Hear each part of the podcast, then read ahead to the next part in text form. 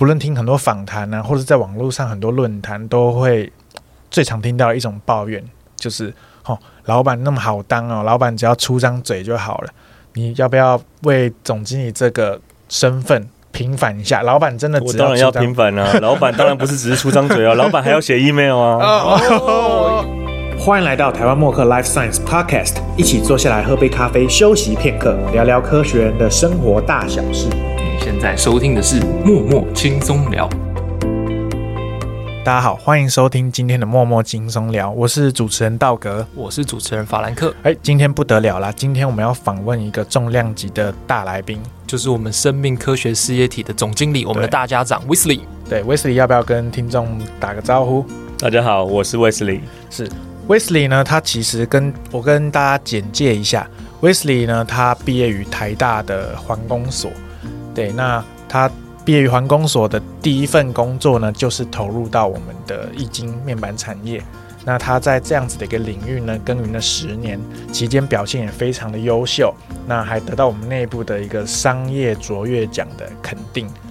那威斯利呢，因为自己职涯发展的规划与考量，他在做了那么久之后呢，想要挑战自己，就毅然决然的从面板产业转到我们现在的生命科学事业体。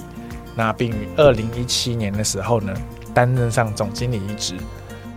我们这边听众跟我们呃准备了很多一系列有趣的问题要来访问 Wesley，，不知道威斯利这边准备好了没？我准备好了，但是听到前面的介绍，好像在介绍一个不务正业的人。那我们来一起窥探我们总经理不为人知的一面。首先就想要来问我威斯利，身为总经理一职，默克的总经理一职，你觉得在这个职位上最辛苦的是什么？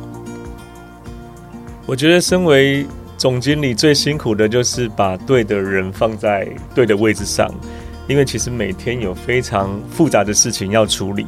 那如果把对的人放在对的位置上，他可能就会充满热情，那可能会完全发挥他的长才。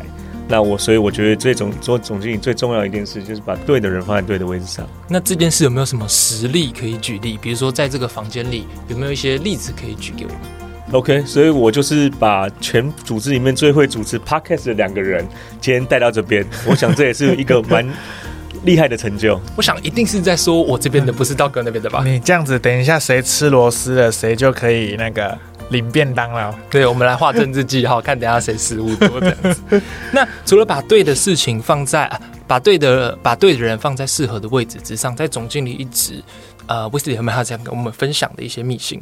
比如说你的上班，你对于总经理一职你上班的心态有没有这些心得可以跟我们分享？我想我就不再赘述那些就是每天要做的很多事情。那但是我想总经理一个很重要的工作就是要思考组织未来的发展与方向，然后还有人才的培养。所以我常常跟人家开玩笑说，我都很早来公司上班，但是我的心从来没有下班过。哦，就跟全家 seven 一样，是二十四小时不打烊的。嗯。我心已打烊，听到了，我也觉得 怎么可能没有下班时间，真是太辛苦了。那接着想问说，威斯利当初是为何选择进入默克这间公司的呢？那其实我原本在本土的面板厂工作，那那时候知道默克其实是一个非常关键的材料易经的供应商，然后另外一方面，我想大家都会想说，那我要到外商。来看看不同的环境、不同的文化，这就是两个最主要的原因。那同时，我也想增进我的语言能力，那因此就选择了默克这家公司。哎，不过威斯利好奇，你当初在本土的面板厂，你当时负责的工作内容是什么样的工作？当初我其实是在 customer service 客服部门。OK，那但是在本土厂商跟在外商的 customer service 有蛮大的定义的差别。那在本土厂商，它是直接到客户的工厂端去做一些不良品的复判，然后去处理，然后把不良品退回来。那在外商的 customer service 比较像是订单的处理，然后去在办公室里面解决一些客户的问题。那所以其实当初我们很有趣，就是。在本土厂商的时候，那时候 customer service 我们常常其实常去客户那边处理不良品，然后常被骂，所以我们那时候常说是 CS 嘛，customer service CS 嘛，所以我们常常说我们是 clean sheet。那后来这间本土面板厂被合并到另外一间面板厂之后，原本的部门叫原本 CS 的部门改成叫 ES，所以大家嘲笑是 Eat Shit。都脱离不了那个。对，所以这是一个玩笑话，就是说你可以知道这个工作是吃力不讨好，但是又是非常重要的工作。是哎，不过讲到这边，我就想问，刚道格在介绍威斯你的背景的时候，有说到你是台大环工所毕业的。我们一般想到认知中的环工所毕业后，可能是去像环保局，可能是比如说分析单位、检验局等等，做一些滴定啊、实验室处理的。可是你刚刚提到说，你一开始第一份工作踏入的是本土的面板厂，做了很多嗯，可能 shit 这样跟跟 shit 情有关，就是很 suffer 的一些事情。想问说，怎么会从你原本的就学同学领域，然后到你第一份工作这么大的跨越的转变呢？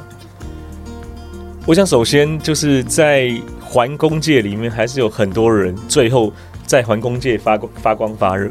只是那时候刚好台湾电子业正在起步，那很多人大概有一半的人会走向电子业。那我想我也是那一走向电子业的那一群人的其中之一。那我本身也觉得自己个性很外向，很喜欢跟人有接触的工作，所以我也想走向电子业，然后可能要最终要走向业务，所以我也才会从 customer service 客户服务开始做起。哎，道哥，这个这个个性的特质好像跟我们有点像，说不定我们将来有机会也可以坐在总经理的位置上被访问我还以为你是要推荐我去做 CS，啊！不是不是，那个 除了刚从环工所走到面板产业，我想接下继续问，也是跟跨域有关的。那好不容易跳脱了这么大一个 gap，从传统的环工，然后到电子产业，为什么威斯里会在二零一六年的时候选择又从我们的默克的光电事业体部门，然后转到我们生命科学事业体呢？我去上课之后，我后来回到那个课堂课程上之后，有老师告诉我们，就是说人每个人或每个产业，大概经过十年的成长之后，一定会走下坡。那所以那时候我也觉得我在易经已经呃已经没有办法再成长那么快速。那刚好有一个机会到生命科学，那我就选择跳过来这边。那当当然那时候很多人告诉我说，不要啊，你在易经做的还不错，为什么你要？为什么你要跳跳到那个生命科学？但是我想我的个性也是一样，呃，我的好胜性很强，或者只要大家说不可能 （impossible），我就会朝那条路去走。所以最终我还是选择走向生命科学这条路。嗯看来威斯也是很符合默克的精神，就是永葆好奇心，勇于尝试新的东西。这个十年理论，道哥这边就想请问一下，你来默克到今年是第几年了？七年了，那大概还剩最后可能还可以再见你三年左右了。希望希望默克这么大的公司，我可以有更多不同方向的学习机会，嗯但依然能为集团做出一些贡献。下一个新十年这样子。那延续刚刚的问题，想问吴斯里说，在转到呃 life science 生命科学事业体之后，包含从之前的在默克光电事业体，从业务职转到现在的总经理管理职，想问威斯里有没有想跟大家分享的？包含说曾经的是管事情比较比较困难，还是到现在的管理人才、管理人员这件事比较困难呢？我们常常在就是常在跟聊人家聊天的时候说，如果能回到学生时代多好，因为那时候是无忧无虑的嘛。如果可以吗？所以在当业，然后后来你发现，现在当总经理这个位置，你发现回到业务的时代，那时候只要把手上的事情处理好，然后达到公司的业绩目标，你就是全世界最快乐的人。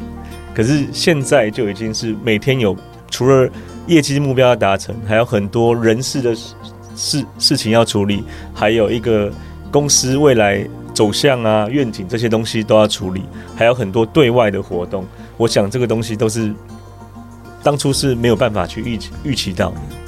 的确，站在不同位置要思考点不一样。像我跟道格目前应该还在困苦于今年的业绩，到底还有没有什么可以再更努力的地方吧？莫再提，莫再讲。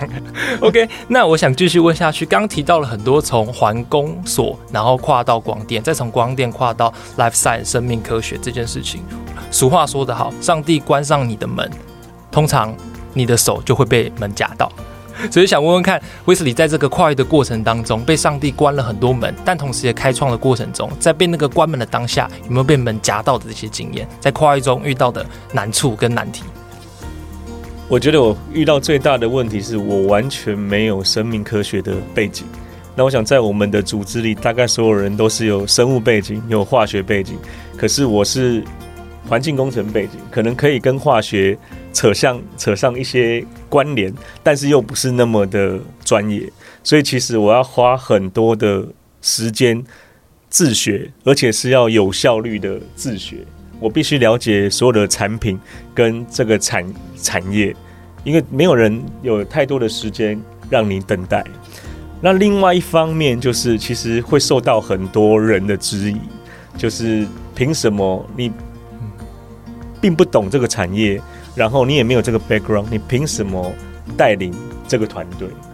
那我想，所以我必须要专注在几件小事情上，然后获得一些小成功，让大家能够相信你。比如说，我们常常在跟大家讲的双赢的策略 （win-win strategy）。我们希望在所有的销售渠道上，包括直销、经销，能够互相信任，进而取得共同的合作。我想这是一些经验的分享。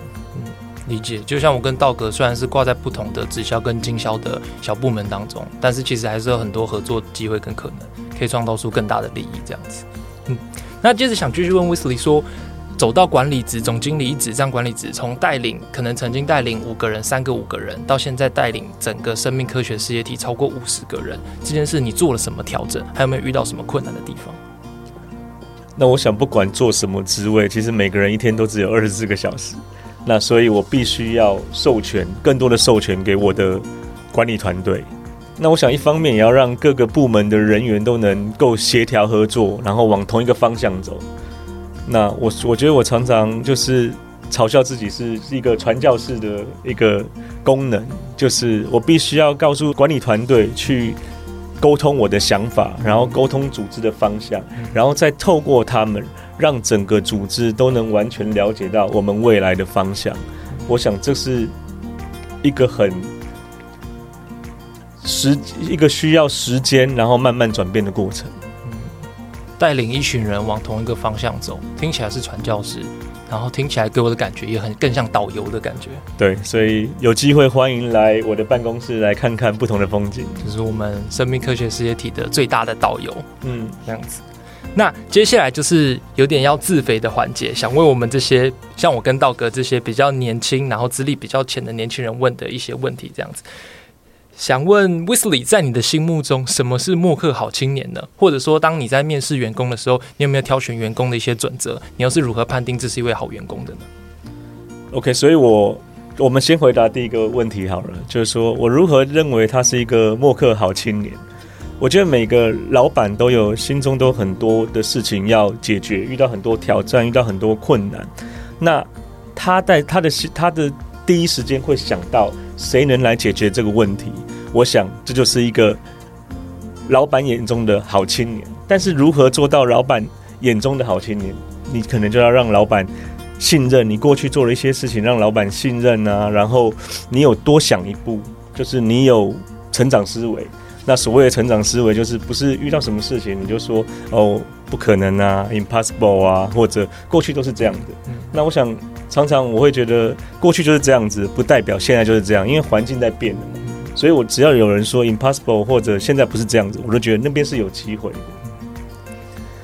那面试也是一个很有趣的事情，就是这个东西其实是。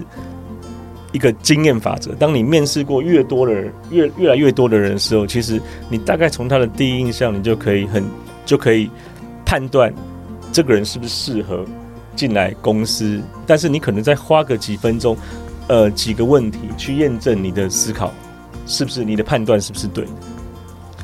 这样网络上很流传，就是年轻人，尤其是我们这时代，可能是偏九零后甚至零零后，很喜欢在工作方面，应该说。呃，好听一点是勇于尝试、勇于创新、尝试不同的渠道，但是也有部分去解读它，就是很长、很频繁的在换工作，可能对一份工作的坚持度，可能可能一年两年就去就换了一一一个工作这样子。那想问威斯利说，你在默克，虽然你可以从光电跳到生命科学事业体，但是你已经待了在默克待了超过十七年的时间，想问你在目前的心态是？跑直在勇于尝试吗？还是说这十七年待了这么久，可能是因为我们常说的脚麻了，爬不动了，然后就继续留在这边呢？其实默克提供很多跨领域的或跨事业体的机会给员工，就像我是一个最好例子。我从电子科技事材料事业体，然后调到生命科学事业体。那其实我在二零一四年的时候，也曾经外派到德国四个月，去学习完全不同的 R&D 的领域，包括 Smart Window 啊，包括天线用易经做天线这些完全不同的呃 topic。那来到生命科学事业体之后，这边我们每天也不断的在创，跟着这个组织每天也不断的在创新。我们在五月可能就会在南部的成功大学放放下第一台的贩卖机，然后你看我们在做这个 podcast，可能也是这个业界的呃领头羊。所以我想每天都有新的事情跟呃不同的挑战，会让我觉得十七年好像没有那么久，而且未来还有很多的事情可以去尝试。的确，道哥，我想我们当初也没想过，我们有一部分的 job 会会转来讲 podcast 吧？对啊，没错，确实是一个崭新的尝试。那追着 Wesley 问一下，那你已经待了十七年了，你觉得你还有办法再为公司贡献多久呢？这怎么好像不像是一个 一个小职位问到 问到总经理的问题？应该是说威斯利说已经待了十，已经很不容易待了十七年了。那保持刚刚的初衷，威斯利觉得说这份热情还可以再持续，有机会可以再持续多久？所以我说待多久其实不是问题嘛，是我如何保持我一呃持续的热情跟竞争力，那是我觉得最需要思考的问题。毕竟默克是一间超过三百五十年的公司嘛，可能呃职业的选择也多，然后待了十七年，可能相比于默克可以坚持三百五十年，听起来好像都还有在更努力的空间。对啊，今天真的非常 Wesley，就是能够接受我们这样子的一个拷问跟访谈了。不过刚刚 Frank 讲的东西都是比较正经八百啦，我还是有一些私人的小问题想要跟 Wesley 哎请教一下啦。我想观众爱听的也是这些私底下请教的私下私下问啦。私聊私聊。对，其实我我们在不论听很多访谈啊，或者在网络上很多论坛，都会最常听到一种抱怨，就是哦，老板那么好当哦，老板只要出张嘴就好了。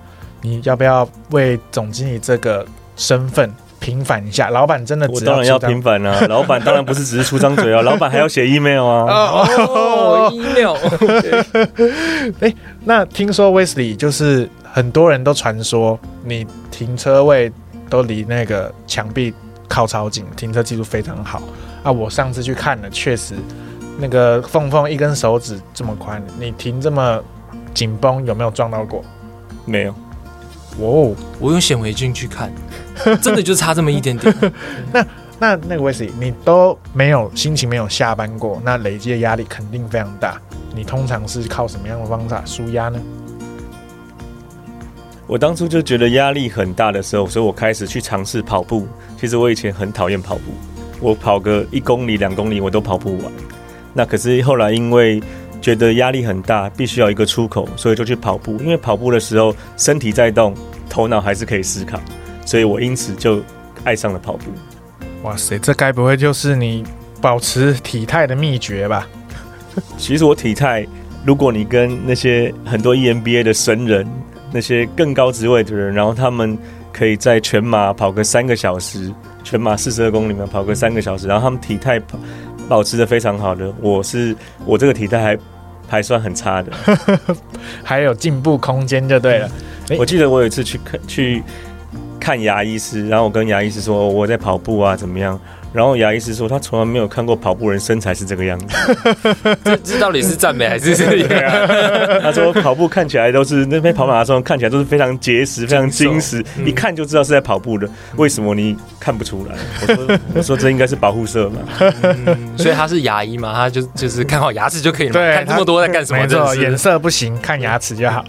那老板，那个 Wesley 有没有是一个影响你人生观的你的座右铭是什么呢？哦，我有一句话是其实我非常喜欢的，那也是一个 E EMBA 老师他呃提到了，就是说人生最大的遗憾就是没有全力以赴。那大家要记得这句话，听得懂吗？人生最大的遗憾就是没有全力以赴。对我马上想到我高中的时候啊，要是我数学课不要睡觉，对啊，对啊。很棒当威斯理学弟这样子。对，可是就算你全力以赴了之后，你还是有可能会遗憾。可是你至少不要让自己觉得，为什么我当初不努力一点？比如说像跑步的时候，为什么我最后不跑快一点？我可以在某个时间内完成。为什么我不再多读一点？为什么不再努力一点？最后没有完成，不要活在这种遗憾当中。至少你尽全力了，那结果不一定就是百分之百令人家呃会觉得满意，但至少你努力过。就算失败了，但是那个当下的感觉还是可以对得起自己，是很爽的。对，道哥，我们今年的业绩要全力以赴，全力以不留遗憾。不留遗憾。那最后想要请威斯理推荐一本你最最喜欢的书。我最近有看了一本，呃，呃，至少努力当上主管一次吧这本书。收到，这是什么我们暗示吗这是？暗示，大哥，我们今天来对了哦，看来有收获了。其实这本书最重要的是，它告诉大家，你必须要提高你的视野，看看你上面一层的人或者更高层的人他在思考什么。如果你每天就是只是专注在你每天的 routine 的 daily 的 operation，你可能会有很多抱怨，你可能不知道为什么上面是要做这样决定。可是如果你提高你自己的视野，你就会发现原来他们是这样想的，然后你也可以提早准备你的一些能力，然后去达成未来的方向。哦，题外话，威斯理在过去当业务的时候，一定有想象自己有朝一日可以成为主管。那实际上变成主管，甚至还算是高阶主管之后，这个想象跟你当初实际上的那种感觉有没有差非常多？差非常多。那我觉得我那我那时候最辛苦的一件事情，就是我永远在说什么事情，我永远都只想到我自己，我很多的想法都是我怎么样去达成。可是后来发现，其实不管在任何的地方、任何的职位、任何的角色，你其实靠的是我们，你其实靠的是大家，你其实是靠着整个团队的力量，你才有办法达成更艰难的任务。所以我现在就是会尽量用大家的思维、我们的思维去看很多事情。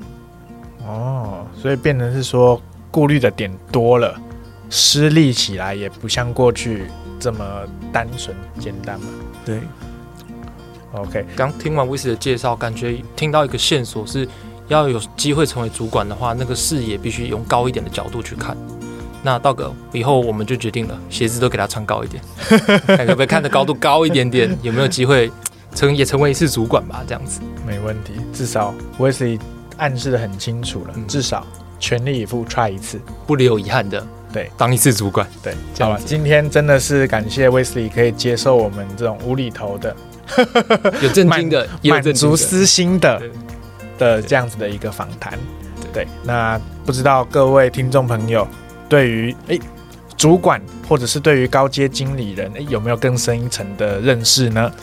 对，如果有新想到的不一样的问题，也都欢迎留在我们下面，小编会再帮你整理起来。或许你有听到机会听到下半集的 Wesley 对于听众朋友的 Q&A 哦。